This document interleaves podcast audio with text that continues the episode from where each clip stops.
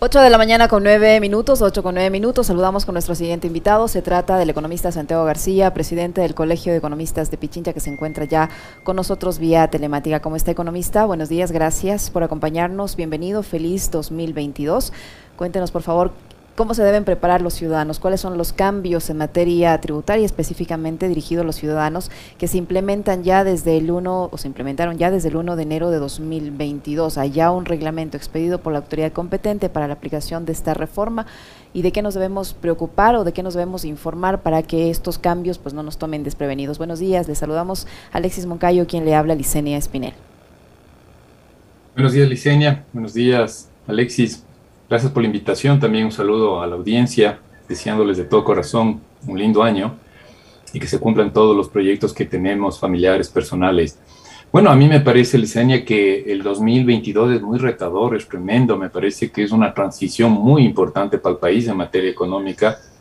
Yo al menos identifico 10 grandes posibles reformas que se requieren, desde el, el tema, llamémosle, de reforma laboral, pasando por tasas de interés, está en marcha una agenda de integración comercial.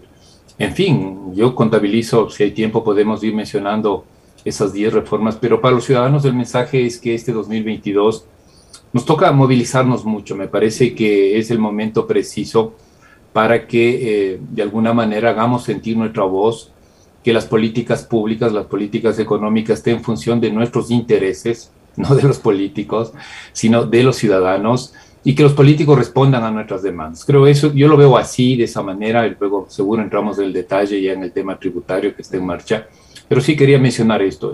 Este año no lo podemos perder. 2022 se me, se me presenta así, lo veo de esa manera, con esa necesidad de, de mucho esfuerzo, diría yo, de mucho esfuerzo colectivo, de mucha opinión, de, de mucha conversación, de mucha análisis, porque este país no puede darse el lujo de, de ser los más, de los más lentos en la recuperación económica, en donde los problemas, como vemos con los anuncios que acaban de hacer en la Unión Europea, la pandemia está encima de nosotros y tendríamos que tomar esa, esa perspectiva para salir adelante. Eso les con un poquito, me excedí en la respuesta, pero creo que es importante contextualizar de esa manera amplia, completa, diría yo, y mirarlo así al 2022. Ahora sí, ahora sí, economista, ¿qué se viene, por ejemplo, en el tema del impuesto a la renta? En impuesto a la renta, bueno, yo creo que se nos viene varias cosas. Empecemos por las personas. Nuestro impuesto a la renta de las personas hay un cambio de las tablas eh, tributarias. Yo no estoy muy, eh, no estoy a favor de ese criterio y he sido muy enfático en varias entrevistas. No es que la clase media vamos a ser completamente exprimidas. Eso no es un, eso no es un discurso técnico, es un discurso más bien política.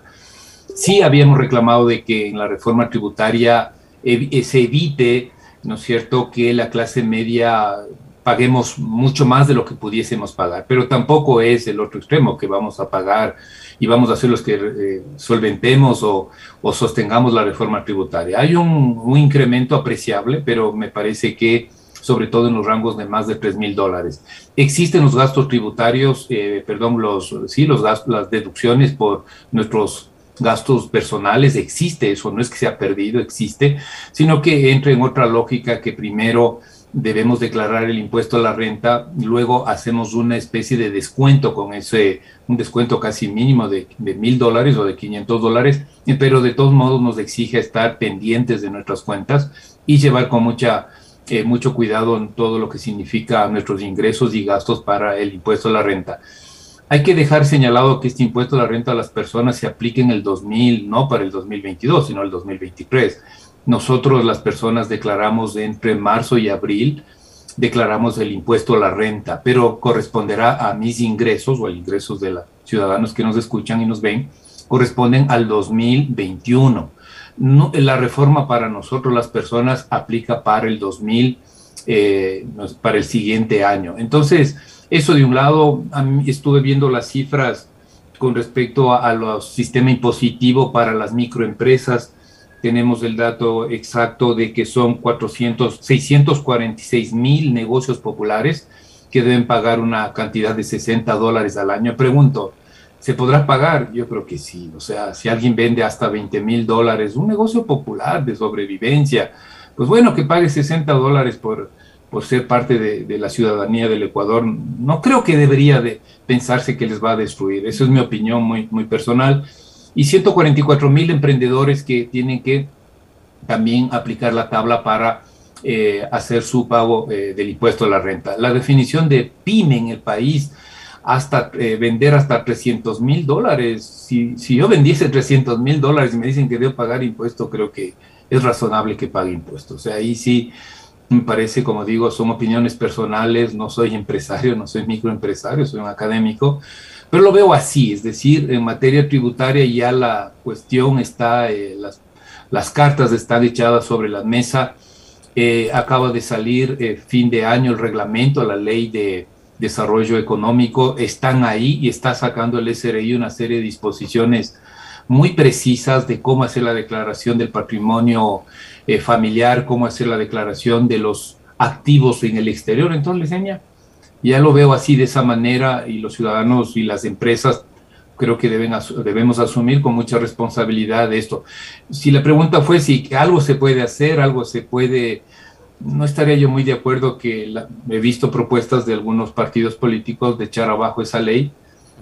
No sé, ahí ya no coincido mucho, me parece que, que el país necesita eh, recursos que se llaman recursos permanentes para poder solventar. La pandemia sigue y estamos viendo eso y eso se hace no con discursos, se hace con dinero. Aquí vamos a requerir un sistema nacional de vacunación permanente, no sé hasta qué, hasta qué década vamos a necesitar, pero esa es la realidad. ¿Cómo está, economista? Qué gusto saludarle, deseándole Gracias, Alexis. un gran año este 2022.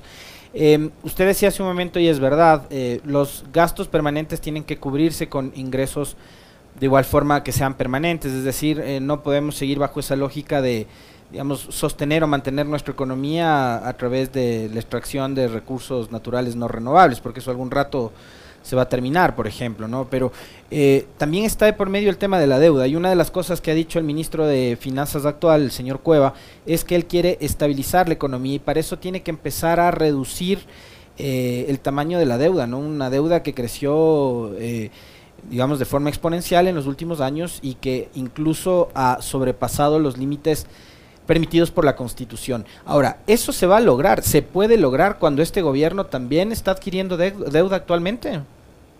No, está, ya previsto y de acuerdo al último informe del Fondo Monetario Internacional que se presentó en octubre del 2021, hace poco, meses atrás, el país se va a estabilizar cerca de un 60-63% de deuda pública en relación con Producto Interno Bruto.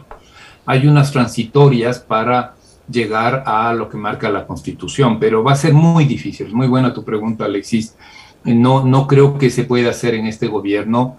Eh, las necesidades de financiamiento van a estar presentes. Y yo creo que hay que hacer una combinación lo más racional posible. Vamos a seguir endeudándonos con los multilaterales, no hay opción. Y vamos a tener que echar mano de estos nuevos ingresos. Se habla, lo dijeron ustedes muy bien, cerca de 800, 900 millones de dólares de este 2022 extras, para llamarlo de alguna manera, y al final del gobierno posiblemente se haya recaudado 2 mil millones con esta reforma tributaria. Entonces, combinando, sumando y restando, eh, definitivamente eh, durante el gobierno del señor Guillermo Lazo no vamos a llegar a una reducción relativa del nivel de endeudamiento. Va a seguir el endeudamiento y se requieren recursos todavía eh, para sostener el nivel de gasto y incluso eh, una de las cosas que hemos cuestionado desde el Colegio de Economistas de Pichincha es que toda la estrategia hasta que termine este gobierno será poner a mínimos la inversión pública. Entonces, eh, esa es la realidad. Seguramente al, al, ciudadano que nos escucha, seguramente dice, pero suena todo tan contradictorio, necesito endeudarme, pero no tengo plata para invertir. Esa es la realidad, lamentablemente, el país es cierto, yo suelo decir 2015 fue un, es un punto de inflexión donde nos dimos cuenta que el tema fiscal se nos había ido de las manos, de que no podíamos sostener lo que habíamos pensado, que, que, tiene sus beneficios, pues un gasto, un, gasto, un gasto público creciente, pero finalmente nos toca pagar la factura y eh, tenemos que entrar en estas lógicas de financiamiento, ¿no? Más deuda, eh, más... Eh, apelar a los ingresos vía tributaria, en fin. Esto se cura, Alexis, si la pregunta a los ciudadanos sería, bueno, ¿y qué esperamos de todo este proceso?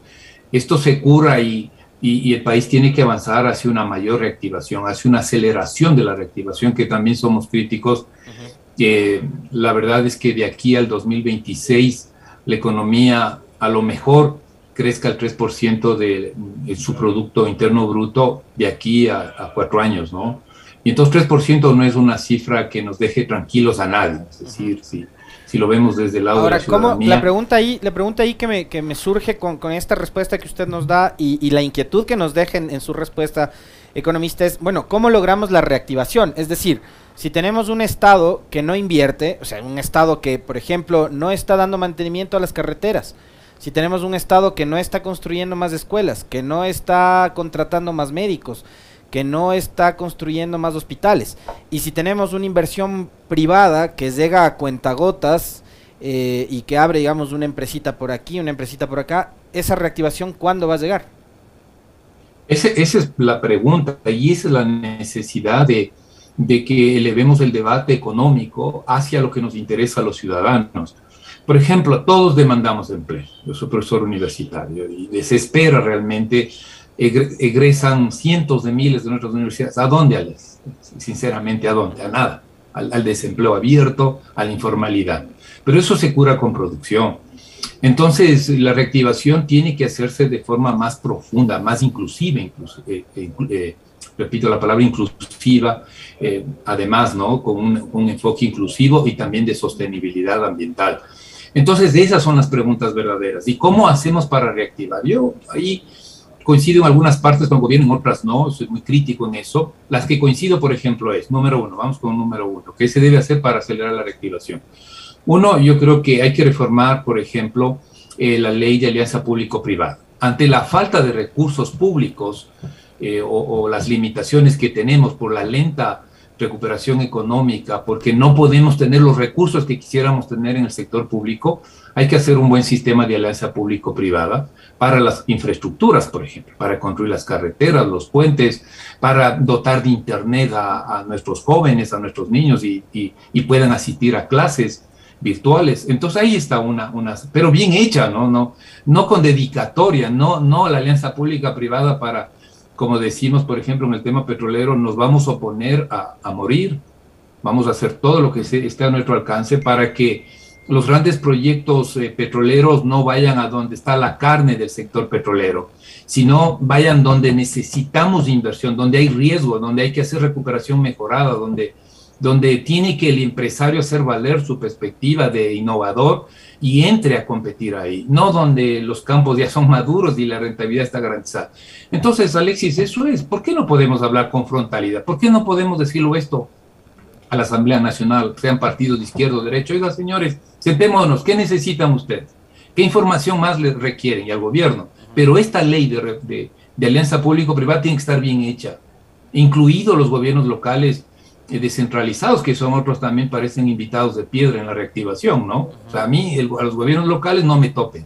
O sea, aquí todo el mundo entramos en estas lógicas, pero los gobiernos locales como que se hacen el quite, ¿no? Y entonces también, en vez de que gasten 80%, que es el dato que tenemos en gasto corriente, entonces que, su, que bajen al 50 el gasto corriente y 50 inviertan. Entonces, Alexis, número uno. Número dos, hay más cosas que, como les dije, son 10 reformas fundamentales que estamos desde la ciudadanía impulsando. Por ejemplo, tiene que revisarse el tema de reforma laboral. Yo sé que eso podríamos llevarnos a otro programa, pero eso hay que hacerlo bien. Yo me pregunto y le pregunto al empresario, ¿qué es más importante? ¿Una flexibilidad o, abaratar el costo de despido? ¿Qué, qué necesita? Y para, para nosotros, los ciudadanos, ¿cómo podemos aportar al debate para que esa reforma finalmente genere empleo? Entonces, cosas de esas están ahí planteadas, por eso decía el 2022 sí que es este es el año, diría yo, clave. Lo que va a pasar al país de aquí a los 10 siguientes años me parece que se va a marcar en el 2022. Ojalá haya esa posibilidad, como estamos haciendo aquí, de debate así más. Podemos no coincidir, pero podemos expresar las ideas y podemos decir, bueno, ¿cómo nos encontramos los ecuatorianos para resolver los problemas de los ecuatorianos? Economista García, ¿qué dice el reglamento mm, que ya fue aprobado, como usted lo menciona, respecto al cálculo del impuesto a la renta? ¿Hay algún cambio? ¿Cómo se va a calcular ese impuesto a la renta? ¿Cuánto van a poder deducir y quiénes van a poder deducir? No, yo creo que se aclara, Yesenia, ya está, está más claro el, procedimiento, lo que yo comentaba hace un rato. Antes nosotros hacíamos un proceso al revés, eh, tenía mis ingresos, luego deducía mis gastos personales y luego entraba a la tabla. Acá es al revés, entro, entro con, mis ingresos personales, luego... Eh, ¿Totales, incluido décimos, economista? ¿Totales, solo el sueldo, eh, solo el salario o también los décimos? Ingresan en eh, este muy cálculo. Buena, sí, muy buena, muy buena inquietud. A ver, en el sistema... En el sistema de impuesto a la renta hay que tomar en cuenta todos los ingresos, incluido el décimo tercero, pero también puedo, eh, y eso no se ha quitado, se hace también una deducción del impuesto, no impuesto, perdón, las contribuciones a la seguridad social. Son todos los ingresos, son todos los ingresos, décimo tercero, cuarto, y no se toma en cuenta los aportes a la seguridad social. Eso entra en ese proceso y luego ese descuento que hoy se llama ya no deducción de gastos, sino un descuento en función de que si gano más o menos entre eh, más de 2.100 dólares más o menos, ya puedo deducirme o 1.000 dólares o puedo deducirme 500 dólares. ¿no? Ahí hay unas tablas que desde mi punto de vista eh, no son tan, tan malas. Sí, sí se nota ganar hoy 3.000 dólares en el país, vamos a tener que aportar mucho más pero al momento que usted incluye los décimos, economista García, al momento que usted incluye los décimos en este cálculo de ingresos totales, a todos les va a subir el, salario, pues. Claro, pero hoy, hoy, hoy en día nosotros pagamos, nuestros, las personas naturales pagamos también incluyendo los, el décimo tercero y décimo cuarto, es decir, eso no ha cambiado y eso se mantiene, ¿no? Lo que ha cambiado es, primero, la, la, tabla, porque es, una tabla más progresiva, ¿no? Se, se pagan más impuestos, eso es eso es un hecho. Y, segundo, este sistema ya no de deducción de los gastos personales. Yo en eso... Sino de, crédito tributario, ¿no? ¿Es así? Exacto. ¿Y cómo, cómo se aplica, por ejemplo? Por ejemplo, eh, si, si gano, pongamos, 3 mil dólares, ¿no es cierto?, mensuales. Entonces eso me va a dar unos ingresos anuales y esos ingresos anuales, eh, ¿no es cierto?, entran a la tabla ahí se aplica la deducción, la deducción o el descuento por gastos, en este caso sería hasta 500 dólares. Descuento esos 500 dólares y me sale la tarifa, ¿no es cierto? Me sale el valor a pagar. Ese valor a pagar, eh, si mi empresa me ha deducido, por ejemplo, en las universidades públicas nos deducen mes a mes, o si soy un, un directivo de una mediana empresa, la empresa me hará las deducciones, hago el cruce y liquido, eh, ¿no es cierto?, el impuesto a la renta en marzo del 2023, eh, no en marzo del 2022. En marzo del 2022 nos toca hacer las cuentas, como lo dije hace un momento, en función de nuestros ingresos 2021. Eso no, no ha cambiado. Entonces, sí hay, eh, si la, si la pregunta es, los cambios, definitivamente ganar 3 mil dólares en este país va a significar al menos casi se duplique lo que hemos estado pagando de impuesto a la renta. Pero sí me queda claro el que gana 5 mil y más, más que duplica el pago del impuesto a la renta. Eso es lo que no pudimos discutir en la Asamblea Nacional y insistiría, no creo que debería echarse a tierra esta reforma tributaria, aunque nos duele, la clase media, pero, pero creo que también está lo otro. Tengo los datos en América Latina Ecuador es el país que menos recauda impuesto a la renta. Sinceramente, ahí sí ya nada de ideología ni de política, es dato puro y duro. En América Latina, uno de los países que menos recauden impuesto a la renta es eh, precisamente nuestro país. Entonces, esto va a permitir... Hay varias eh, consultas de nuestros eh, seguidores de redes sociales y quienes nos están también llamando por teléfono, economista García, en el sentido de que si los ingresos por utilidades también se, se, incluyen en esto, en el cálculo del impuesto a la renta, los fondos de reserva o tal vez si le despidieron de algún trabajo y volvió a conseguir trabajo, pero del trabajo anterior le pagan la liquidación, dice aquí. ¿Eso también se debe eh, incluir en, la declaración de impuesto a la renta? Todo, todo lo que signifique, por ejemplo, los dueños de bancos. Entonces, cuando hacen su impuesto o su declaración de impuesto a la renta, puede tener un salario como gerente, tiene que sumar eh, las utilidades, eso es, sí, eso está establecido en la ley, y declarar el impuesto a la renta. Eso, si, si tengo un exceso o un ingreso por alguna actividad fuera de mi trabajo, digámoslo así, eso se causa, ¿no? Causa, eh, forma parte de la declaración del impuesto a la renta. Si tengo una liquidación, eso no es impuesto a la renta, simplemente es mi ingreso. Entonces, trabajo nueve meses en la empresa A, ya tengo eso, eh, eh, entra a conocimiento del SRI en la si me han hecho un descuento, nueve meses. Luego trabajo solo dos meses más y completo once, se suma y finalmente al año siguiente haré una declaración por mis ingresos de once meses. ¿Sí? Entonces, eso, la verdad es que para los oyentes... ¿Y los fondos de reserva ¿no? ¿no ingresan? Eh, sabe que me puso a dudar ahí, me parece que no entra, pero dejémosle en suspenso, quedo, quedo eh, pendiente, no, no quisiera dar una respuesta así, es un buen tema, no, no lo tengo ahorita en mente pero lo que quería decir es, gran parte del sistema sigue parecido, es, sigue igual, ¿no? Lo que se cambia es esta forma de deducción de los gastos personales y esta forma de aplicar la tabla. El resto es, como digo, salió recién esta, la semana que terminó, ya está el, reglamento del SRI para hacer ese tipo de declaración de personas naturales, también la de declaración para las, el nuevo sistema para microempresas y para emprendedores también ya está una resolución del SRI con más detalle, ¿no? Pero en términos generales a los ciudadanos, por favor, es lo mismo. Hemos venido aplicando, pero hay que tomar en cuenta estos cambios, ¿sí? Pero en general los conceptos no es que es un cambio extraordinario y ahora me olvido y ahora el mes cambio, no. En general es lo mismo, pero eh, con algunos cambios que hay que tomarlo en cuenta para, para no, no fallar, ¿no es cierto? Y cumplir con nuestras obligaciones tributarias. Muchísimas gracias, economista. No sé si tienes más inquietudes, Alexis.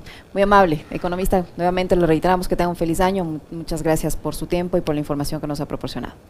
Gracias, Seña, por la invitación, Alexis. Un buen día, un lindo año a todos los oyentes. Gracias. De igual manera, gracias.